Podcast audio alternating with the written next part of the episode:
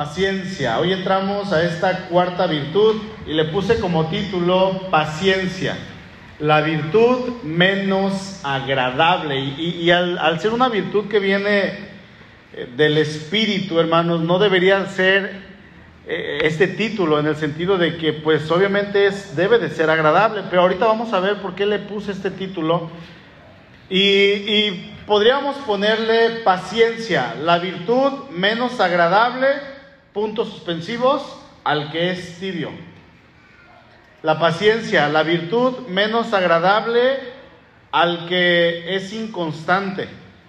Paciencia, la virtud menos agradable, tres puntos, al que no tiene una relación con Dios. Porque cuando esto pasa, obviamente la paciencia nos va a saber como algo amargo. Va a ser un trago amargo para nuestras vidas.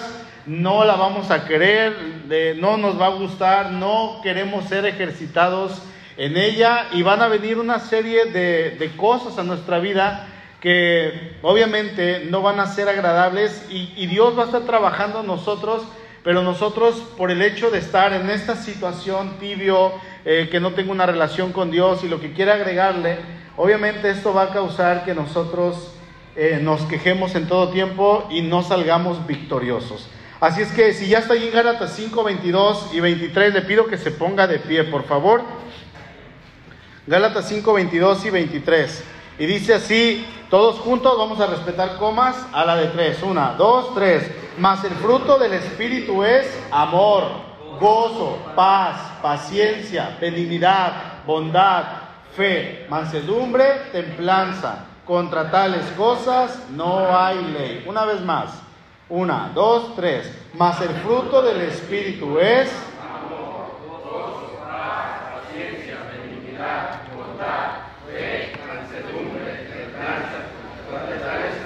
No hay ley. Muy bien, pueden tomar su lugar, hermanos. Paciencia. ¿Qué es la paciencia? El diccionario de la Real Academia Española define paciencia de la siguiente manera. Dice que es la capacidad de padecer o soportar algo sin alterarse. ¿Sí? Otra definición es capacidad para hacer las cosas pesadas o minuciosas facultad de saber esperar cuando algo se desea mucho. Leemos en la historia bíblica que Jacob trabajó siete años por Raquel y, este, y le entregaron a la que no era, ¿verdad? Y luego le dijo a Labán, su suero, le dijo, pues dame a la, a la que yo quiero. Y le dijo, ok, trabaja otros siete años. Y dice que trabajó 14 años por ella y le parecieron pocos porque la amaba. Este hombre era paciente, no trabajó 14 años y después le entregaron a los 14 años. No, cumplió la semana nupcial y después se casó con la otra, le pagaron por adelantado y luego ya trabajó los otros 7 años que le debía su suegro.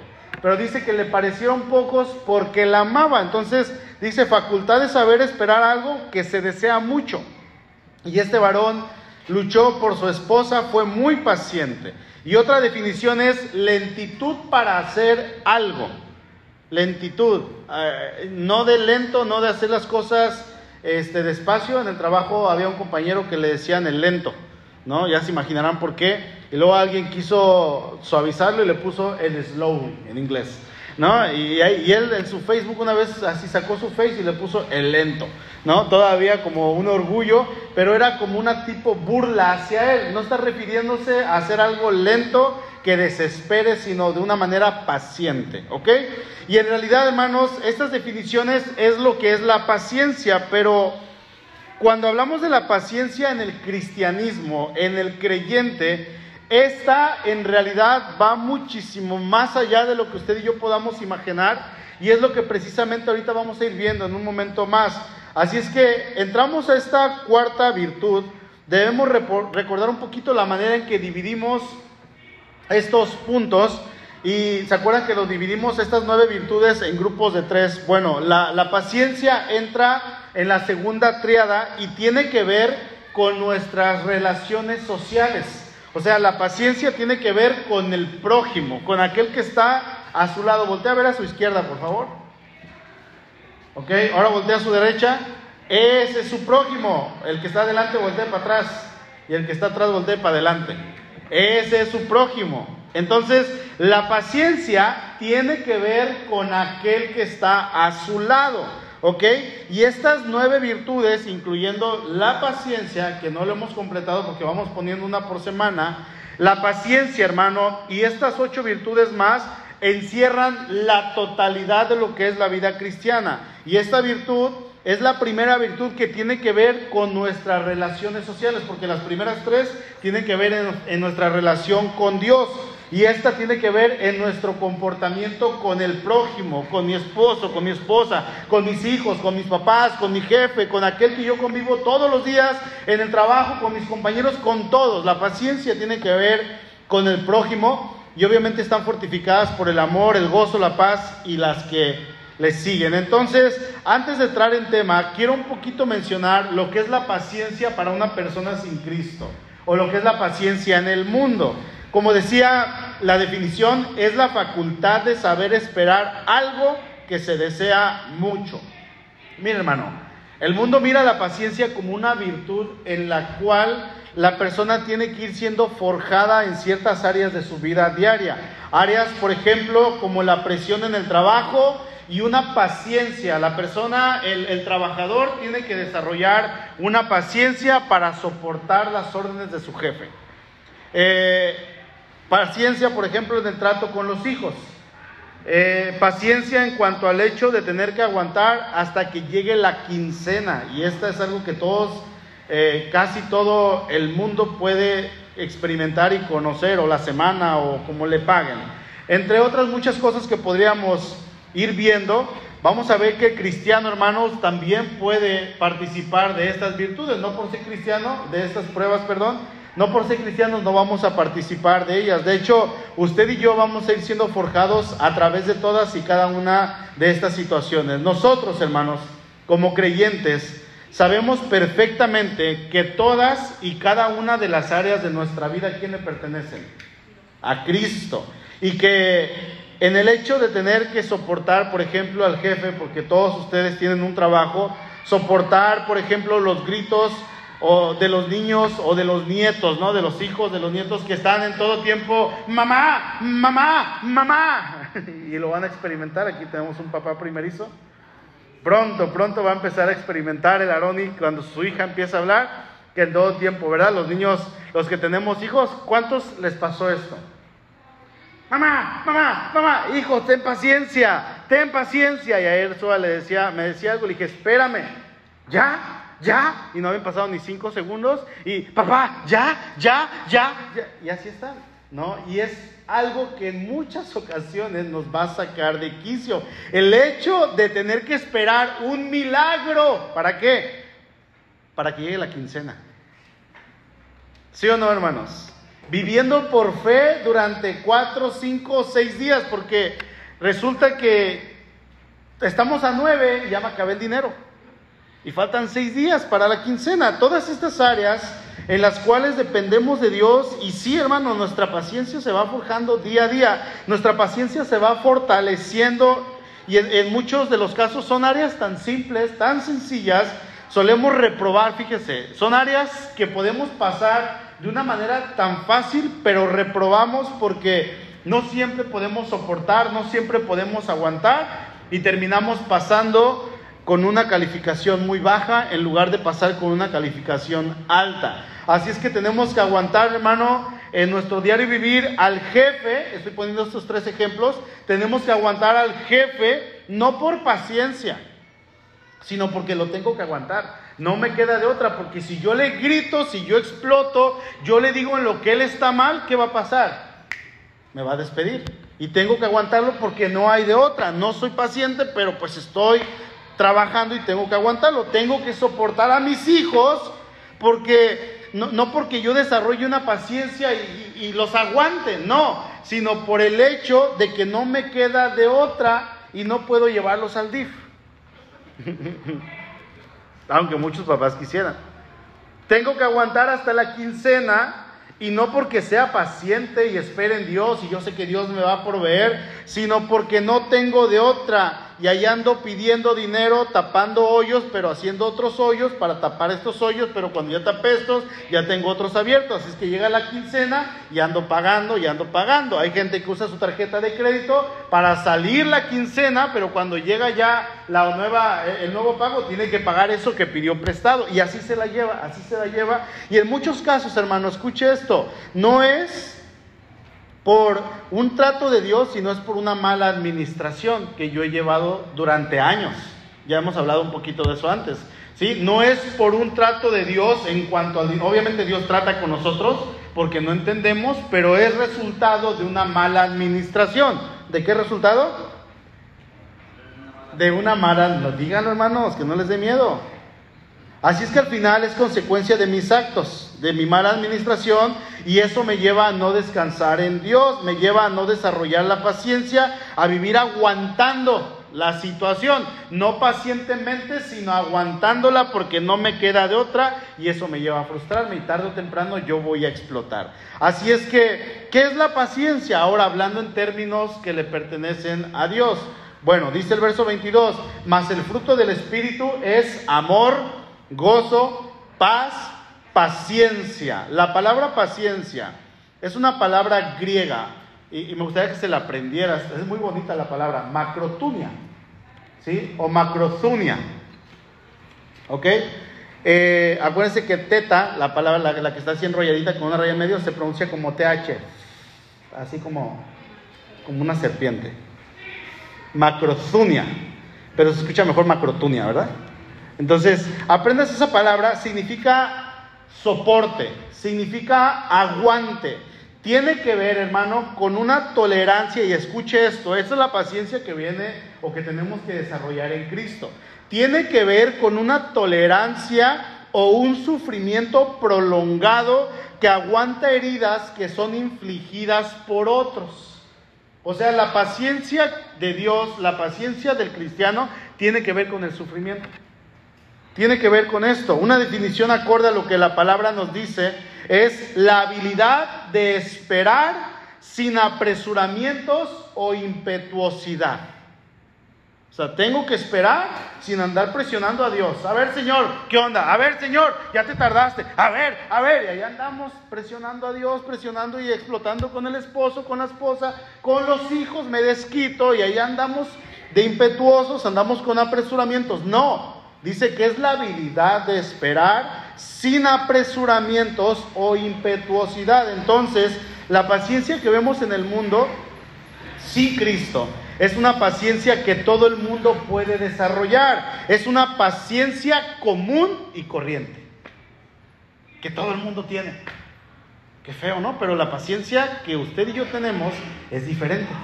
Es una paciencia que viene de Cristo. Y es ahí donde está el reto, hermanos. Es ahí donde está la bendición, porque la paciencia, todo el mundo, incluso nosotros antes de Cristo, la experimentábamos, o a lo mejor no pudimos desarrollarla, no pudimos saber cómo era desarrollarla. Pero el cristiano, hermano, la paciencia en el cristiano tiene que ver con la fe. Es una paciencia que tiene que ver con el sufrimiento. Ahí en Colosenses capítulo 3, si quieren acompañarme, el Señor nos ha exhortado, busquen Colosenses 3:12, nos ha exhortado a que tengamos paciencia y que esta paciencia dice que es para con nuestro prójimo, ¿ok? Por ejemplo, dice ahí en el verso 12, vestíos pues como escogidos de Dios, santos y amados de entrañable misericordia, de benignidad, de humildad, de mansedumbre, ¿y qué dice al final?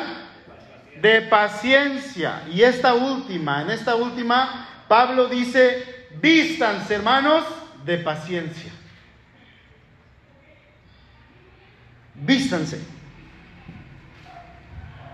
Y esta paciencia tiene que ver con el que está a su lado, al que ahorita volteó a ver.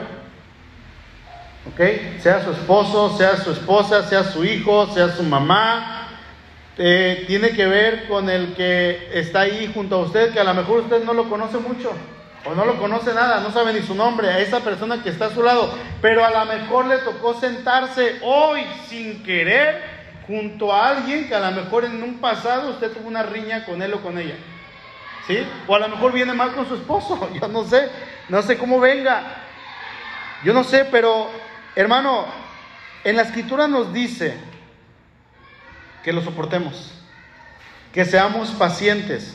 No por nada Dios deja que Pablo escriba y ponga la palabra paciencia antes de entrar a lo que dice el verso 13. Entonces, el verso 13, el verso 12 y el verso 13 van juntos. Podríamos unir la primera palabra del verso 12 y las últimas dos del verso 12 juntándolos con la primera palabra del verso 13. Entonces diría así, vestíos pues de paciencia y entramos al verso 13. Dice, soportándose unos a otros y perdonándose unos a otros si alguno tuviera queja contra otro.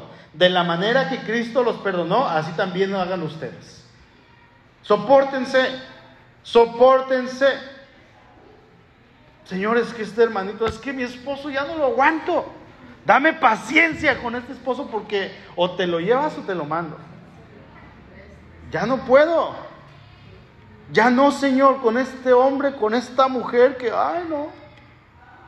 Y nos enojamos. Pregunta, y lo que es una pregunta.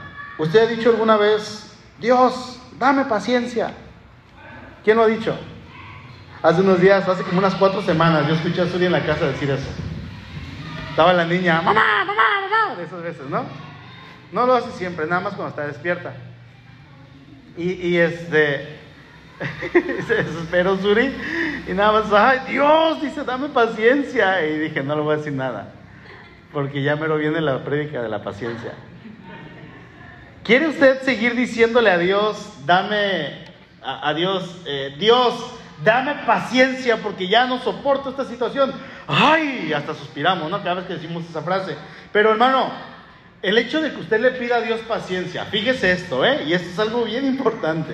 El hecho de que usted, de que usted le diga a Dios, dame paciencia, significa lo siguiente. Usted le está diciendo a Dios, Dios, permíteme experimentar más pruebas, más cosas que me saquen de quicio, más cosas que no soporto, cosas en las cuales yo estoy lidiando todos los días con ella. Échalas, échalas a mi vida, todo el tiempo, porque quiero desarrollar paciencia.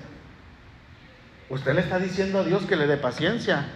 ¿Cómo va a desarrollar paciencia? Pues con estas cosas. ¿No? ¿Quiere usted decir nuevamente, Dios, dame paciencia? ¿Quiere hacerlo? Bueno, piénselo, porque para que usted pueda tener esa paciencia que usted le está pidiendo a Dios, hermano, usted debe ser ejercitado en ella. Tiene que ser ejercitado en la paciencia. Obviamente, no podemos ser incongruentes en pedir algo a Dios y luego Él nos lo da y luego nos quejamos. Esta virtud, hermanos, de la paciencia es necesaria en el crecimiento diario de todos los discípulos que han recibido el Evangelio. Yo le pregunto, ¿usted ha recibido el Evangelio? Cristo es el Evangelio. ¿Ha recibido el Evangelio? ¿Tiene a Cristo en su corazón? ¿Es creyente? ¿Ama a Dios? ¿Sí o no? ¿Sí? Pregunta, ¿es paciente? ¿Es paciente o no? Porque la paciencia es una virtud que usted tiene que desarrollar en su vida, y escuche esto, sí o sí. Sí o sí. O sea, no hay de otra. De hecho, a propósito le puse la virtud menos agradable como tema por el hecho de que para desarrollar la paciencia es necesario y de manera obligatoria pasar por diferentes pruebas y esto es lo que no es agradable para el creyente. No es agradable porque ¿a quién le gusta padecer? ¿A quién le gusta sufrir? Y, sufrir en silencio, sufrir en la espera de la respuesta de Dios. Porque hasta el momento, en el tiempo que llevo en Cristo, yo no he escuchado que alguien le diga a Dios, Dios, aquí está mi vida, aquí estoy, envíame pruebas, envíame tribulación, quiero sufrir porque me gusta padecer. O, eh, Señor, aquí está mi vida, quiero desarrollar la paciencia a través del sufrimiento. Adelante, aquí estoy para sufrir mientras desarrollo paciencia. ¿Usted ha orado así? Yo no he conocido a nadie. A lo mejor hay alguien por ahí que ore así, pero yo no he conocido a nadie. Lo que sí es cierto, hermano, es, que el que tiene paciencia sabe sufrir y esperar por la liberación del Señor, por el rescate del Señor por la liberación en esa situación en la que se encuentre, sea la que sea, el que es verdaderamente hijo de Dios, sabe ser paciente y sabe esperar en el Señor, no importando el hecho de saber que en esa espera, en ese esperar que Dios actúe, sabe que van a venir diferentes situaciones a la vida, incluyendo el sufrimiento. ¿Sí? Pero el creyente sabe que en estas situaciones va a ir siendo forjado en el camino del Señor y le va a llevar a desarrollar una perfecta paciencia, aunque no todos hermanos están dispuestos a esperar y aguantar fielmente en el Señor.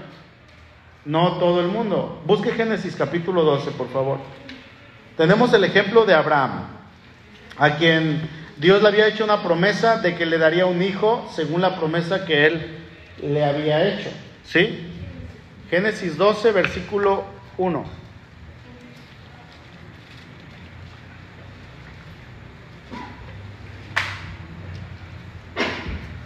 Sal.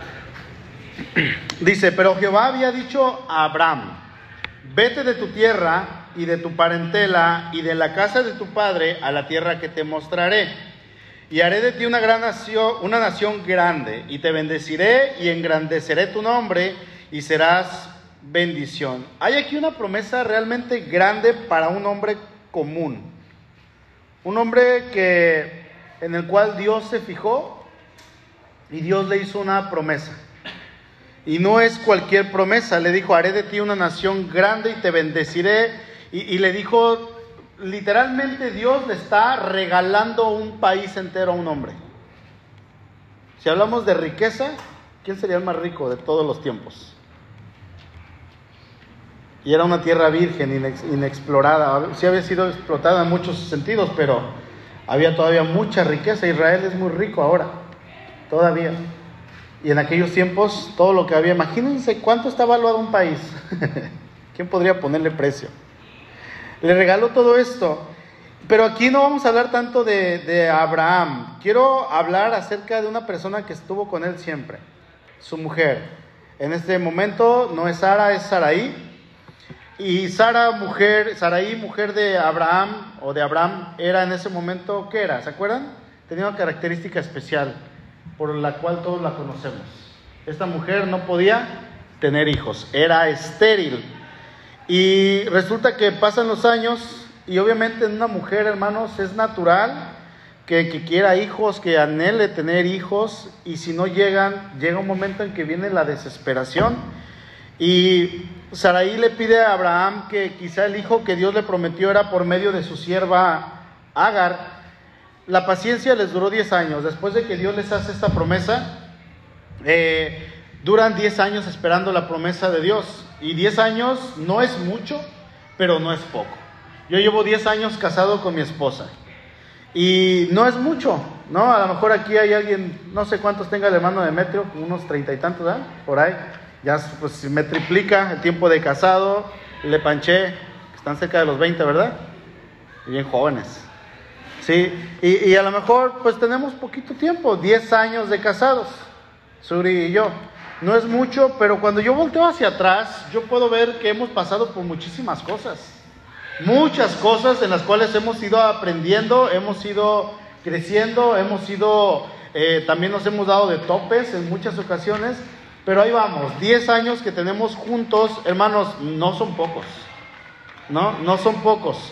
Pero, ¿qué es lo que ellos intentaron hacer? Se dice por ahí que ellos le intentaron, ¿me con los niños, amor, tantito? Ellos le intentaron ayudar a Dios. En la promesa que Él les había hecho, resulta que cada día se hacía más y más y más lejana esta promesa. Parecía más distante. Vamos al capítulo 17. Entonces, pasan 10 años y Saraí le dice a su esposo, le dice, ¿sabes qué? Llégate a mi sierva Agar y ten hijos de ella y cuando, yo, cuando ella tenga un hijo yo lo recibo, lo adopto y ese va a ser nuestro hijo, el hijo que Dios te prometió. Y él lo hace, entonces tiene un hijo, le ponen Ismael y a este hijo que, que nace pues crece delante de ellos. Pero llegando al capítulo 17, Dios reafirma su promesa. Ahora, habían pasado después de estos primeros 10 años habían pasado 14 años. ¿Qué dice el verso 1? ¿Era Abraham? ¿Qué dice? Era de 99 años de cuando le apareció Dios. O sea, ya habían pasado otros 14 años más los 10, 24 años desde que Dios les había hecho la promesa. Y le dice, ¿saben qué? Ya llegué. Pues ¿para qué? Para hacer la promesa, para cumplir la promesa que yo les había dado. Dice el verso 15 del 17. Dijo también Dios a Abraham, a Sarai tu mujer no la llamarás Sara, ma, Sarai, mas Sara será su nombre. Y la bendeciré y también te daré de ella hijo. Sí, la bendeciré y vendrá a ser madre de naciones reyes de pueblos vendrán de ella. Entonces Abraham se postró sobre su rostro y se rió y dijo en su corazón, a hombre de 100 años ha de nacer hijo y, a, Sara ya de 90 años ha de concebir. Y dijo Abraham a Dios, ojalá Ismael viva delante de ti. O sea, Señor, pues ya te esperamos mucho. Llegaste 14 años tarde. ¿Qué no te acuerdas que tuvimos a Ismael? es nuestro hijo. Ismael es nuestro hijo, ¿no te acuerdas de él? Por eso le dice, ojalá Ismael viva delante de ti. Fíjense cómo dice la nueva traducción viviente. Dale a Ismael esa bendición de la que hablas. Porque no había nacido Isaac, todavía ni siquiera estaba en la pancita de su mamá. No, no, no, no, dásela a Ismael. Es mi hijo, tengo un hijo, pero no era lo que Abraham quería, no era, aunque era o es conocido como el padre de la fe, como el cual con el Dios iniciaría una nación, aquel por medio del cual vendría el Cristo, por medio del cual serían en él benditas todas las familias de la tierra, aquel que, que se le conoce como amigo de Dios, no era hermano lo que él dijera, hiciera o quisiera, sino era lo que Dios había decretado, era lo que Dios ya había dicho acerca de él y que haría, y que a través de su hijo, de Isaac, vendría el Hijo de Dios, el Cristo. Dice el verso 19, respondió Dios, ciertamente Sara, o sea, no es Agar, no es Ismael. Le dice, Sara, tu mujer, te dará a luz un hijo y llamará su nombre Isaac. Y confirmaré mi pacto con quién? Con él, no con Ismael, con él. Dice, confirmaré mi pacto con él como pacto perpetuo para sus descendientes después de él. Hermano, yo no sé cuánto fue lo que Abraham sufrió en la espera de su hijo. También al hombre le llega la frustración, la desesperación. Pero, ¿qué hay de Sara? Yo no sé si tuvieron la oportunidad de ver la película de su único hijo. Pero en esta película se nos muestra un poquito la vida de Sara y la desesperación de esta mujer. Eh, ¿Cuánto tiempo esperó la promesa que se le había hecho? Mire, una mujer cuando va creciendo, incluso desde joven o adolescente, hermanos, casi siempre ya está pensando en sus hijos, en su familia. Por ejemplo, mi niña tiene cinco años, va a cumplir seis, y ella en ocasiones me habla de sus hijos. Me habla de los nietos que me va a dar, y me habla, o sea, ella en su mente, en su corazoncito, ya sabe que primeramente Dios, ella va a tener hijos y está planeando su familia y está ahí pensando cositas, cosas de niña, ¿no? Así inocentemente, pero ya sabe subconscientemente que ella en un futuro, si Dios le permite, va a tener hijos. Supongamos que a los 15 años una mujer empieza a pensar en sus hijos. Cuando se case, no, pues va a tener hijos, ¿no? A los 15 años. Y supongamos que Sara empezó a esta edad a pensar, pero se casó hasta los 25 años. Supongamos, ya van 10 años pensando en esto como mujer. Y luego se casa con Abraham, pasan 5 años, 10, 15, 20 y la esperanza comienza a desaparecer. Porque ya tenía 45. Y nada, y nada. Y se esfuma esa esperanza porque llegan los 50, llegan los 55, los 60 y nada, hermanos. Y cuando ella tiene 65, Resulta que a esta edad Dios le hace una promesa a su esposo, Abraham, y le dice, ¿sabes qué? ¿Qué promesa le dijo? Te voy a dar un hijo. ¿Cómo creen que le cayó esta sorpresa, esta noticia a Abraham? Y cuando fue y se la contó a Sara, ¿cómo creen que le cayó la noticia? ¿Un hijo? No, primero negación, pero luego la confirmación y la esperanza y nada. Le faltaban 25 años todavía de espera. 25 años. Pregunta, ¿tendría Sara motivos diferentes para desesperarse? Sí, hermanos. Por supuesto que sí. Mire, le, cuento rápidamente una, un testimonio de nosotros. Cuando Sur y yo nos casamos, eh, tomamos la decisión de nunca cuidarnos, nunca nos cuidamos.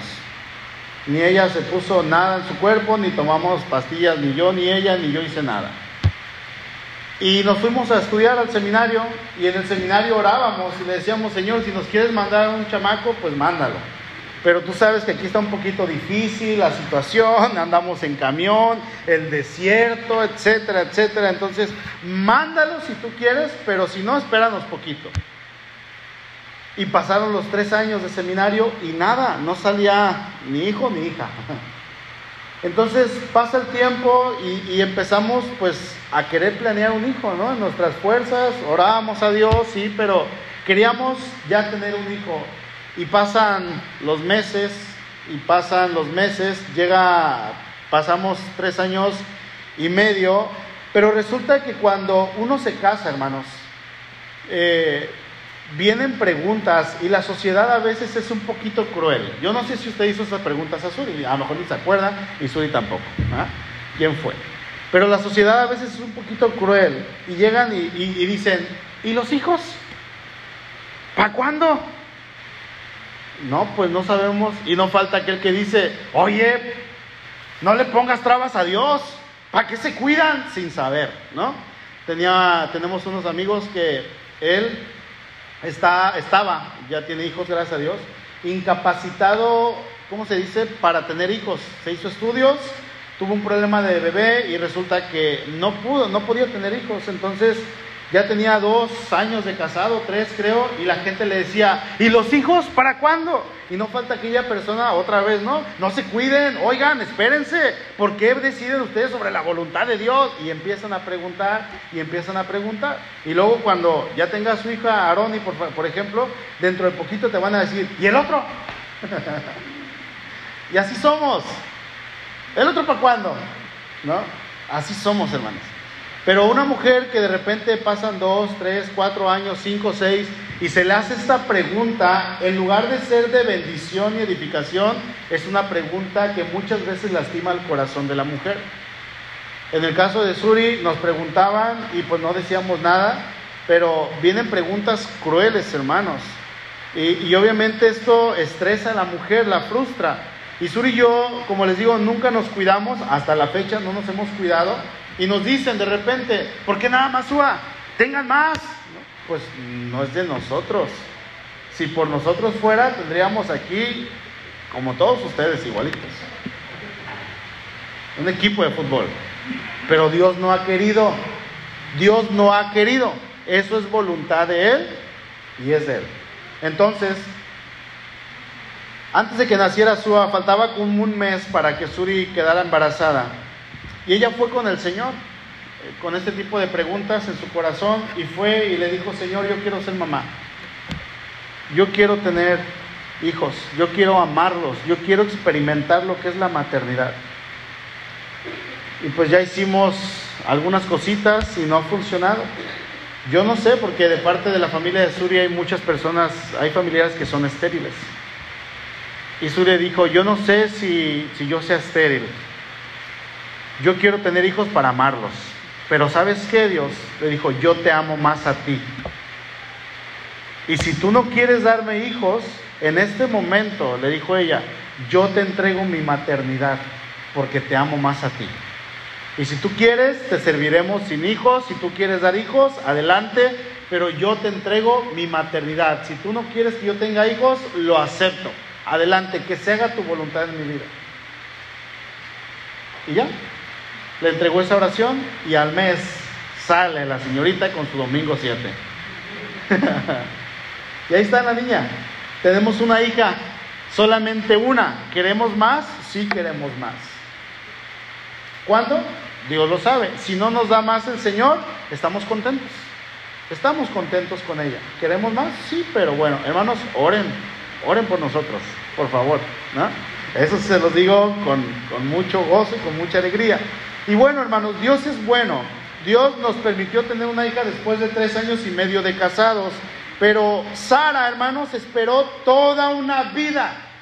un aproximado de 75 años desde que ella empezó a pensar en cómo iba a tener hijos, cómo los iba a llamar, a quién se parecerían, serían güeritos, pretitos, morenitos, cómo serían, serían flacos, gorditos, y pensando en todo esto, 75 años y no llegaba y no llegaba y no llegaba. Sur y yo esperamos tres años y medio, ¿cuánto esperó Sara? ¿Cuánto, hermano, pudiéramos, cuánto hubiéramos podido aguantar sin hijos? Antes de ir con el Señor y a lo mejor yo reclamarle a Él. Y yo decirle, ¿por qué no me diste hijos? ¿Qué no ves que te sirvo? ¿Qué no ves que aquí estoy? ¿Por qué a mí no? ¿Cuánto hubiera yo aguantado? A lo mejor lo hubiéramos aceptado. No sé realmente lo que hubiera pasado. Pero hermano, a veces nos desesperamos ante la situación que no conocemos, que no sabemos cuál es la voluntad de Dios. Y aquí hay una pregunta. Yo quiero que ahí en tu lugar tú te preguntes, ¿hay algo por lo cual tú has esperado y orado durante mucho tiempo y no llega? Una petición que tú sabes en tu corazón que tú le has hecho al Señor. Bueno, si es así y ya pasó tiempo, hay algo, hermano, perdón, eh, has tomado la decisión de resolverla por tus propios medios ya que Dios no te respondió. Porque si es así, déjame decirte que va a haber consecuencias. Va a haber consecuencias. ¿Qué es lo que se desató ayer en Israel? Una guerra, ya hay guerra. Hasta la noche había más de 400 muertos, ayer en la noche. ¿Por qué es esta guerra? Resulta que hay dos naciones, Israel y los árabes, ¿no? los, palestinos, toda esta gente. Y los unos son descendientes de Abraham por la promesa de Isaac, pero los otros son descendientes porque le ayudaron a Dios, porque Dios no respondía a la oración y tuvieron a Ismael. Entonces, los primeros dicen, los palestinos dicen, somos descendientes de Abraham, nosotros somos los primogénitos, tenemos el derecho a esa tierra. Pero los otros dicen, sí, pero Dios nos la dio por promesa a través de Isaac. Entonces ustedes no, y los otros dicen, no, sí, ustedes no, y quieren despojar a Israel de su tierra. Y esta guerra ha durado años, años, años. De esta historia que estamos leyendo ahorita han pasado como 4.000, 4.500 años. Consecuencias de haber tomado una decisión en un momento en el cual ellos tenían que seguir esperando. Pero ellos decidieron ayudarle a Dios. Decidieron ayudarle a Dios. ¿Cuál es la decisión, hermano, que usted le ha tomado y ha decidido ayudarle a Dios? Porque déjeme decirle que las consecuencias van a venir. Pero si usted es un creyente, dice la palabra que usted debe vivir cada día en el fruto del Espíritu. Y el vivir en el fruto del Espíritu es vivir en paciencia. De hecho, vivir en paciencia se traduce como una dependencia absoluta y total de Dios. Vivir en paciencia tiene que ver totalmente con la fe. ¿Por qué? Porque mientras yo espero, yo sé que Dios va a actuar. Yo sé que Dios tiene el control de mi vida. Yo sé que Dios se va a encargar de esa situación. Pero yo tengo que esperar. Sí, mi esperanza está en Él y en nadie más. La respuesta que yo espero de Dios, hermanos, es de Él. Aun cuando mi familia, que no es cristiana, aun cuando pasen cosas a mi alrededor o la gente se oponga, la gente me diga, ¿por qué actúas así? Actúa. No te quedes sin actuar, no seas tonto. Bueno, yo sé que tengo que esperar en Dios.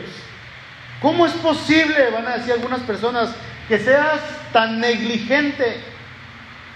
Que no estás viendo la situación? Oye, ves la tempestad y no te hincas, dicen. Pero tú dices, yo voy a esperar en Dios. Yo voy a esperar que Dios resuelva esta situación. Porque es de Él. Si yo me meto, me va a ir mal. Entonces yo se la dejo a Dios. Pero ¿cómo? ¿Cómo? Dicen principalmente la familia que no conoce a Cristo. Y este tipo de presiones son las que nos llevan a flaquear, a fracasar en la paciencia. Porque, hermanos, tenemos que esperar a nuestro Señor. Y si nosotros esperamos, vamos a ver la bendición de parte de Dios en el tiempo de Dios. Amén. Ahora, la palabra macrotumia, que es la paciencia, nos habla de longanimidad. ¿No se veía en pantalla? Bueno, longanimidad y, esta palabra se refiere a tener una espera en Dios. una espera en Dios. De hecho, esta palabra es una palabra compuesta por dos palabras. La palabra macros, de donde viene la palabra grande, pero también se refiere a algo que es largo. ¿Sí? Cuando hablamos del macrocosmos, ¿de qué hablamos? Del universo. ¿Sí? Y cuando hablamos del microcosmos, estamos hablando de lo que es microscópico. Entonces, macro es algo grande, gigante, algo que no tiene dimensión. Y la otra palabra es tumus, que nos habla del temperamento. Entonces, nos habla prácticamente que una persona que es paciente es alguien que tiene un temperamento fuerte. Hay gente que dice, yo soy de carácter fuerte y a la primera que tú me hagas, yo exploto. No, no, no, yo cualquier cosita y luego, luego exploto. Mi temperamento, mi carácter es fuerte. No es cierto tu temperamento es débil. Porque no tienes la capacidad de soportar. Y a la primera te desesperas y actúas de una manera salvaje, con insultos, maldiciones, groserías. Eso no es tener un carácter fuerte, es tener un carácter débil. Entonces, una, una persona paciente es alguien que tiene un temperamento o un carácter fuerte. Amén. Un temperamento en el cual se sabe controlar ante cualquier situación, por más difícil que parezca, y va a esperar en Dios. Ahora, una definición que hay para paciencia es largura de ánimo, que es la palabra macros. Largura y tumus es temperamento, entonces es un, una largura de ánimo, que se refiere al hecho de que en esa espera de la respuesta de Dios, uno debe esperar, hermanos, con ese ánimo, y eso es lo que no, no, no es fácil. Debe esperar con ánimo, con fortaleza, con aliento de que está esperando en Dios. O sea, que aún en la desesperación de lo que uno está esperando, puede venir un desaliento, pero yo tengo ánimo. Aún en cuando yo me sienta débil en eso que estoy esperando, sí, puedo sentirme débil, pero estoy fortalecido en Cristo. Al mismo tiempo, o sea, son como sentimientos encontrados. Es como una lucha. Estoy débil, ya no puedo, ya no aguanto, pero en Cristo estoy fuerte.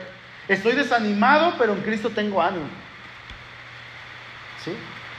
Eso es macrotumia. Por eso creyente, hermano, que está lleno del Espíritu Santo. Es aquel que desarrolla esta virtud, pero no es de un momento a otro, no es algo mágico que sucede como en las películas, sino es un largo periodo de espera en años, en muchas ocasiones, y, en esta espera van a venir situaciones, van a venir pruebas, van a venir momentos difíciles. Por eso les decía al principio, paciencia es igual a sufrimiento. Y eso no nos gusta. Por eso la virtud menos agradable, aunque sí es hermosa, pero mientras somos forjados en ella, hermano, la paciencia no parece tan agradable.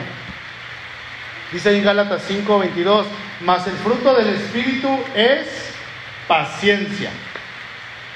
Es paciencia. Bueno, el hecho, hermano, de ser un cristiano implica algunas cosas. Ya con esto estamos terminando antes de que nos agarre la lluvia, pero ¿en qué debe esperar el cristiano? Bueno, el cristiano tiene que saber que va a sufrir circunstancias adversas, pero no de una manera involuntaria, sino voluntaria. El cristiano va a esperar voluntariamente y no por necesidad.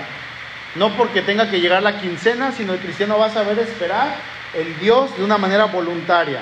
Y en la escritura vamos a encontrar muchas exhortaciones para el cristiano como una, una invitación a decir, a ver David, tienes que desarrollar la paciencia. Por lo tanto, hermano, un cristiano que ha desarrollado la paciencia puede soportar sin murmuraciones, sin quejarse, aquellas pruebas ordenadas por el Señor. Un cristiano que ha desarrollado la paciencia puede soportar las oposiciones. Un cristiano que ha, que ha desarrollado la paciencia soporta las injusticias.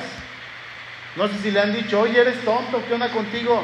Estás viendo esa injusticia y no dices nada. Espera en el Señor. ¿La venganza de quién es? Soporta, hermano, las provocaciones que puedan venir por causa del nombre de Cristo. Romanos 5.3 dice, y no solo esto, sino que también nos gloriamos en las tribulaciones, sabiendo que la tribulación produce paciencia, y la paciencia prueba y la, y la prueba esperanza. Mire hermano, mientras estemos en tribulación, si queremos hacer la voluntad de Dios, si queremos vivir acorde a lo que Dios quiere, entonces sepa que en esa tribulación, prueba, dolor, angustia, una mala economía, lo que usted esté pasando, usted, hermano, puede llevarla para glorificar a Dios. Vivir para Dios. Sea paciente. Sea paciente. Papás, sean pacientes en esta situación que están viviendo. Mamás, sean pacientes en esta situación que están viviendo. Jóvenes, sean pacientes mientras llega aquel caballero, jovencitas, con el cual se van a casar. Y jóvenes, varones, sean pacientes mientras esperan a esa chica que va a llegar, ¿verdad? Hay que ser pacientes. Santiago 1.3, sabiendo que la prueba de vuestra esperanza produce paciencia. Hermano, esta paciencia debe ser reflejado en la paciencia del mismo Dios. Romanos 15:5, pero el Dios de la paciencia, el Dios de la paciencia, dice, y de la consolación, les dé entre ustedes un mismo sentir según Cristo Jesús. Y podríamos decir, hermanos, que nuestro Dios es ciertamente paciente para con nosotros, porque en todo tiempo, hermanos, nosotros llenos de pecado, llenos de toda injusticia, Dios se muestra paciente para con sus hijos. ¿Sí? Dice Romanos 3:25, a quien Dios puso como propiciación por medio de la fe en su sangre para manifestar su justicia a causa de haber pasado por alto en su paciencia los pecados pasados, con la mira de manifestar en este tiempo su justicia, a fin de que Él sea justo y el que justifica al que es de la fe de Jesús. Hermano, si Cristo no ha regresado, ¿sabe por qué? Porque Él es paciente para con todos, no queriendo que nadie se pierda, sino que todos procedan al arrepentimiento. Yo no sé cómo sea usted en las situaciones que está pasando. Yo no sé si usted explota la primera, si usted ante la situación cuando no tiene dinero se desespera, si usted anda como león rugiente en una jaula dando vueltas para todos lados y no espera en Dios. Bueno, yo le invito a que espere en Dios. Yo le invito a que descanse en Dios. No sea conchudo. Descanse en Dios. Descanse. Hay cosas que Dios va a hacer en su vida, hay cosas que usted tiene que hacer. ¿Sí? No, pues déjalo que Dios lo haga todo. No, no, no. Hay que actuar también, pero hay cosas que Dios va a hacer y otras que nosotros. Termino con estos dos textos. Segunda de Tesalonicenses 3:5, que el Señor los lleve a amar como Dios ama y a perseverar como Cristo perseveró. Hermano, en esta carrera de la fe, persevera como Cristo perseveró. Persevera, hermano, sé paciente hasta que venga el Señor. Y en esta espera, mientras Cristo venga, Él te invita a vivir en santidad, a vivir correctamente, a vivir haciendo lo bueno, lo agradable, bendiciendo, consagrándote a Él. En todo tiempo. ¿Sí? Y eso incluye vituperaciones de parte de otras personas, ofensas, amenazas. Mucha gente a lo largo de la historia ha muerto por su Señor en espera de que Cristo venga y otros más van a morir esperando que Cristo venga. ¿Cómo vamos a esperar nosotros? ¿Cómo? Santiago 5:7. Por tanto, hermanos, tengan paciencia hasta la venida del Señor. Que el Señor nos permita ser pacientes y poder esperar en cualquier situación. Pero sobre todo nuestra paciencia mayor debe de estar en saber que Él va a regresar y yo lo tengo que esperar. La pregunta es, ¿cómo lo voy a esperar? ¿Pacientemente o impacientemente? Inclinen su rostro, por favor.